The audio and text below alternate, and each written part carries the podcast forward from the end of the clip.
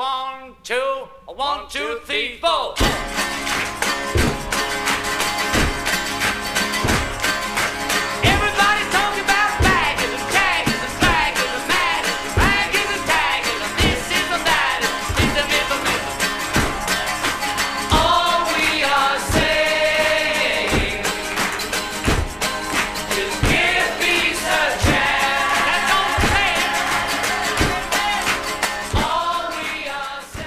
¿Qué tal? ¿Cómo le va? Esto es Historias Mínimas. Espero que... No sé qué espero. Lo que pasa es que no me escucho. Voy a apretar este botón ahora si me escucho. Espero que esté grabándose bien, iba a decirme mentalmente, pero lo expresé. Historias mínimas, dije, historias de 30 segundos, 40 y otras más largas como esta, que va a durar seguramente 10, 12 minutos. La música de fondo, Give Peace a Chance. Démosle una oportunidad a, a la paz, decía John Lennon allá por 1971, 72, en una encamada, así se denominó su forma de protestar con su esposa Yoko Ono. Protestaban por la invasión norteamericana a Vietnam y realizaron dos encamadas, ¿no? que era echarse en la cama y cantar y la gente lo seguía y pidiendo paz por el mundo, que la gente no se mate, que la gente sea más tolerante, algo que hasta ahora muchos seguimos pidiendo. Esa es la música de fondo porque voy a hablar de John Lennon y un poquito de los Beatles. Y por eso escogí esa música de fondo. Decía García Márquez que la única nostalgia común que uno tiene con sus hijos son las canciones de los Beatles. Un artículo que escribió en 1990, más o menos, 85, no sé. En un artículo maravilloso. Dice, cada quien por motivos distintos, lo de la nostalgia, ¿no? Desde luego, y con un dolor distinto, como ocurre siempre con la poesía. Yo no olvidaré aquel día memorable de 1963 en México, cuando oí por primera vez, de un modo consciente, una canción de los Beatles. A partir de entonces, descubrí que, el- descubrí que el universo, dice García Márquez, estaba contaminado por ellos.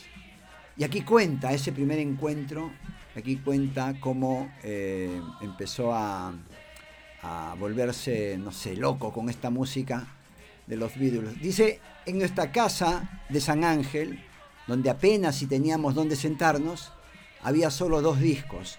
Una selección de preludios de Debussy y el primer disco de los Beatles. Por toda la ciudad, a toda hora, se escuchaba un grito de muchedumbres. Help, I need somebody. Alguien volvió a plantear por esa época el viejo tema de que los músicos mejores son los de la segunda letra del catálogo. Bach, Beethoven, Brahms, Bartok. Alguien vol- volvió a decir la misma tontería de siempre, que se incluyera a Mozart.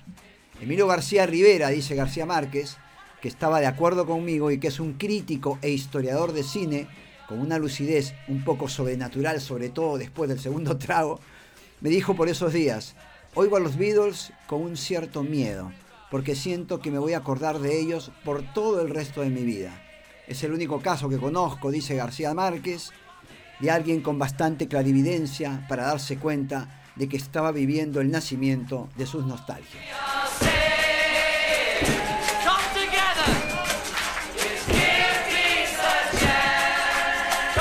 Los Beatles eran de, de mi época de niño, pero más de la época de niño de mi. Mejor, de, la- de mi época de niño, pero más de la época de mi primo, que era ya adolescente. Yo era un niño todavía cuando escuché por primera vez los Beatles. Y él que tocaba guitarra lo hacía maravillosamente. Y cantábamos, yo disque en inglés, las canciones de los cuatro pelucones que llamaban la atención de todo el mundo. Eh, yo recuerdo que solamente en su esfuerzo máximo mi vieja me compró un long play, así se llamaba, de los Beatles que están la- las caras de los cuatro y lo guardé con mucho, con mucho, con mucho cuidado hasta que un familiar lo agarró y lo cambió por droga. Así lo vendió, que voy a hacer esa es la historia. A ver, decía todo esto porque quería eh, contarles la entrevista que le hace Christian, perdón, la entrevista que le hace Joan Simón Benner, nada menos que el dueño de los Rolling, de Rolling Stone, de la revista Rolling Stone quiero decir, Len- Lennon Remember, dicen la mejor entrevista de la historia que se ha hecho eh, a un músico de rock y la mejor entrevista de la historia que ha, que ha hecho Rolling Stone, la revista emblemática de la música rock. ¿no? Dice, sigue siendo el clásico de las entrevistas de Rolling Stone, además de ser un documento esencial en la historia del rock and roll. 30.000 palabras de la mejor, dice, entrevista de la historia.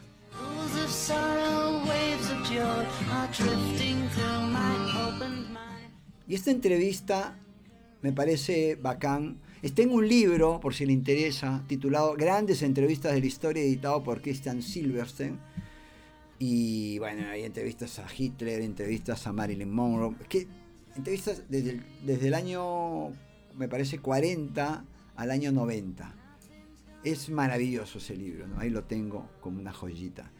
Y saqué una de ellas, que es la entrevista a John Lennon, porque efectivamente dice un montón de cosas que nosotros, nosotros digo, los que somos Beatle maníacos, a mí me encantan Beatles, no soy un experto en la historia, en la vida, en el detalle, pero sí me encanta, lo escucho y creo que es una música que a mí por lo menos me da, me llena un espacio que no lo llena otra música. Es como el amigo que se va, ¿no? Un espacio que no lo ocupa nadie más.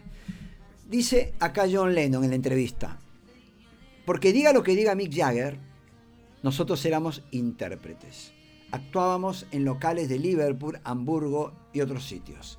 Cuando tocábamos rock, por las buenas generábamos algo fantástico. No había nadie que pudiera hacernos sombra en toda Gran Bretaña. Pero en el momento en que tuvimos éxito, y desde luego lo tuvimos, perdimos mordiente, es decir, perdieron fuerza, ¿no? Eh, él, él entiende que hay un momento en donde ellos dejan de ser o dejan de manifestar su esencia. Dice, verás, Brian, se refiere a Brian Epstein, ¿no? el, el representante, Brian nos vistió de traje y todo lo demás y tuvimos un éxito muy, pero muy grande, pero nos vendimos. Nuestra música estaba muerta antes incluso de que hiciésemos la gira por los teatros de Gran Bretaña. Ya entonces nos sentíamos como una mierda, dice, porque aunque era una ventaja en cierto sentido, nos veíamos obligados a concentrar una o dos horas de actuación en 20 minutos y teníamos que repetir esos mismos 20 minutos noche tras noche. Le pregunta más adelante algo que es clave en la historia de los Beatles, ¿no? Dice, ¿cómo definirías las reacciones de George, Paul y Ringo ante Yoko? ¿No? Pues se dice que Yoko fue la responsable de la separación. Dice, ocurrió lo mismo, puede buscar las declaraciones de Paul, probablemente estén publicadas en los periódicos. Ha dicho muchas veces que al principio odiaba a Yoko, pero que acabó por caerle bien. Pero ya era tarde para mí. Yo estoy con Yoko porque iba a tener que aguantar, ¿por qué iba a tener que aguantar toda esa, ¿no? M de aquella gente. Se comentó que tenía un aspecto terrible en la película Lady B. Prueba a compartir 60 sesiones con los individuos más vanidosos y presuntuosos del planeta y verá lo que sentirse jodido e injuriado. ¿no? Es, es, evidente que hubo una influencia fuerte, una presencia fuerte de Yoko, y lo dice Paul, ¿no? Le llegaba, y cuando ya la entendió y la empezó a querer, dice, ya era demasiado tarde. Y George dice, mmm, nada más empezar la insultó en sus narices en las oficinas de Apple. Todo dentro del estilo, voy a serte sincero, ya me entiendes, dice, ¿no? El juego ese de, si quieres que te diga la verdad, esto es lo que hemos oído, Dylan y unos cuantos más habían dicho que tenía muy mala fama en Nueva York. Y va George y se lo suelta. Y los dos lo dejamos correr. No le partí la cara aún, no sé por qué. ¡Wow! ¿no? Es decir, fue una cosa bien fuerte, ¿no? ¿Qué más dice? Ringo se comportó como una persona decente, pero los otros dos nos jodieron bien. Habla, ¿no? De, de Yoko y, y, de él, ¿no? Los, trataron mal. Nunca se los perdonaré. Me importa un carajo toda esa M de Hare Krishna y Dios y lo de Paul diciendo, verás, he cambiado de opinión. No puedo perdonárselo, aunque no puedo evitarlo. Eh, sigo queriéndoles. Claro, no le perdona eso, pero lo sigue queriendo. Más adelante le preguntan sobre los Stone. Me parece que se pasan con tanta marcha y tanta mo modernez. Me imagino que se refiere ¿no? a algo moderno. Me gusta Honky Tonk Woman, pero todo ese bailoteo amariconado de Mick me parece un mal chiste. Como Mick Jagger pues tiene hasta ahora un baile particular, ¿no? Siempre me lo ha parecido, me divierte, probablemente iré a ver sus películas y demás, como todo el mundo, pero en realidad me parece de broma. Luego le preguntan, le pregunta, insisto, este, la mejor entrevista de historia musical, ¿no? realizada en la revista Rolling Stone por su fundador Joan Simon Benner, y le pregunta a Joan Simon, em, ¿te consideras un genio?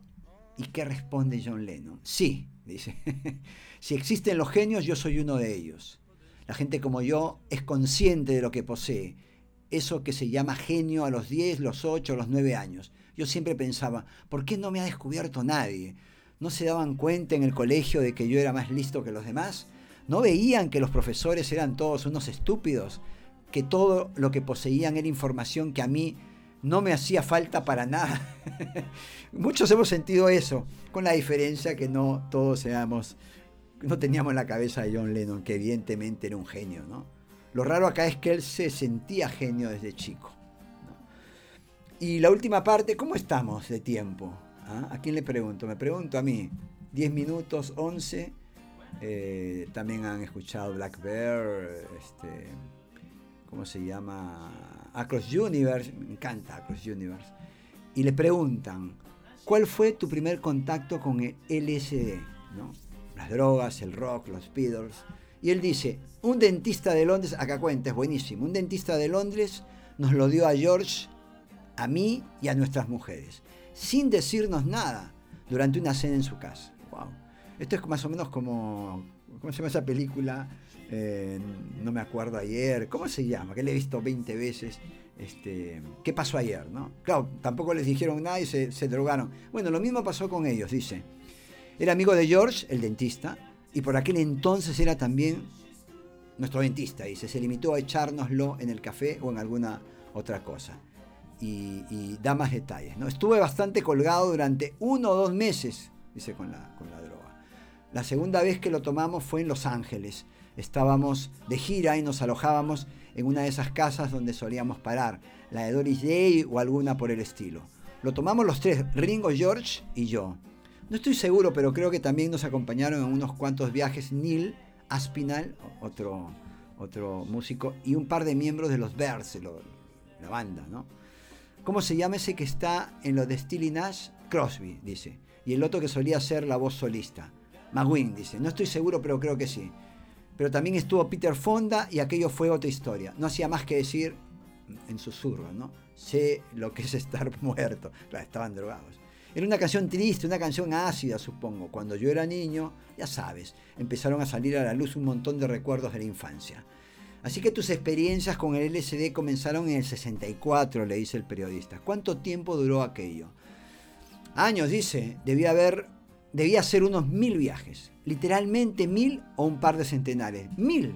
Lo tomaba continuamente. Claro, porque uno dice, ah, como mil veces, no dice, no es una, una idea, una palabra. Literalmente me drogué mil veces, dice. Le pregunta, ¿los otros Beatles se colgaron con el LSD tanto como tú? George sí, dice. La segunda vez que lo tomamos en Los Ángeles, Paul se sintió muy marginado porque todos nos pusimos un poco crueles diciéndolo aquello de nosotros lo tomamos y tú no. Parece que Paul era el más zanahoria pero seguíamos viéndole, ¿comprendes? Eh, no éramos capaces ni de comer, a mí me resultaba imposible, ni siquiera to tomándola con las manos, dice. En la casa había gente de servicio y a nosotros no, no hacía más que caérsenos, caérsenos la comida al suelo y todo eso. Pasó mucho tiempo antes de que Paul lo probara. Ah, Paul lo ter termina probando LSD. Creo que George le pegaba muy fuerte, probablemente éramos los más colgados. Paul es un poco más estable que George y que yo y más convencional, le dice. No sé si más convencional, más estable. Pienso que el LSD les conmocionó profundamente a él y a Ringo. Puede que se arrepintieran de la experiencia. ¿Tuviste malos viajes? Le preguntan. Muchos. Cristo bendito, dejé de tomarlo por eso. No podía soportarlo más. ¿Llegó a darte miedo tomarlo? Algo parecido, dice. Lo dejé durante no sé cuánto tiempo y después empecé a tomarlo otra vez, justo antes de conocer a Yoko. Tenía la idea de que debía destruir mi ego y lo hice, ¿sabes? En la época del Maharishi, habla cuando se fueron a la India, ¿no? Estaba empezando a recomponerme lentamente, trocito a trocito, a lo largo de un periodo de años había destruido mi ego, dice. No tanto por lo que dice al inicio, ¿no? Pero buena la entrevista, hay que decir, de todas maneras, ¿no? Este, eh, no a la droga, la droga es malísima y no hay que meterse en esas cosas. Es simplemente una entrevista a John Lennon, entrevista que se realizó en 1971. Lennon Remember, la mejor entrevista que se ha hecho en la historia del rock, re- en- entrevista que la hizo el dueño de la revista Rolling Stone, Joan Simon Werner. Listo, eso ha sido todo. Los Beatles, John Lennon, eh, a mí me encanta. Todas las historias que tienen que ver con Lennon, con los Beatles, me encantan. Menos esas que hablan de que se murió McCartney, que el que está ahora es otro. Son tonterías. Eh, para mí, a otros les gusta. Digo lo que me parece a mí. Si le gustó este programa, comparta, hable, diga, comente. Si no, eh, quédese ahí tranquilito para que no difunda algo que no, no gusta. Yo lo espero en la próxima. Eh, nos vemos, no, nos escuchamos. Chao.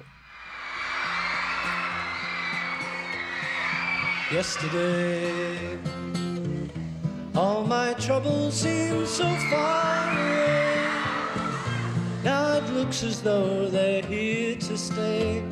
Oh, I yesterday. Suddenly, I'm not half the man I used to be. There's a shadow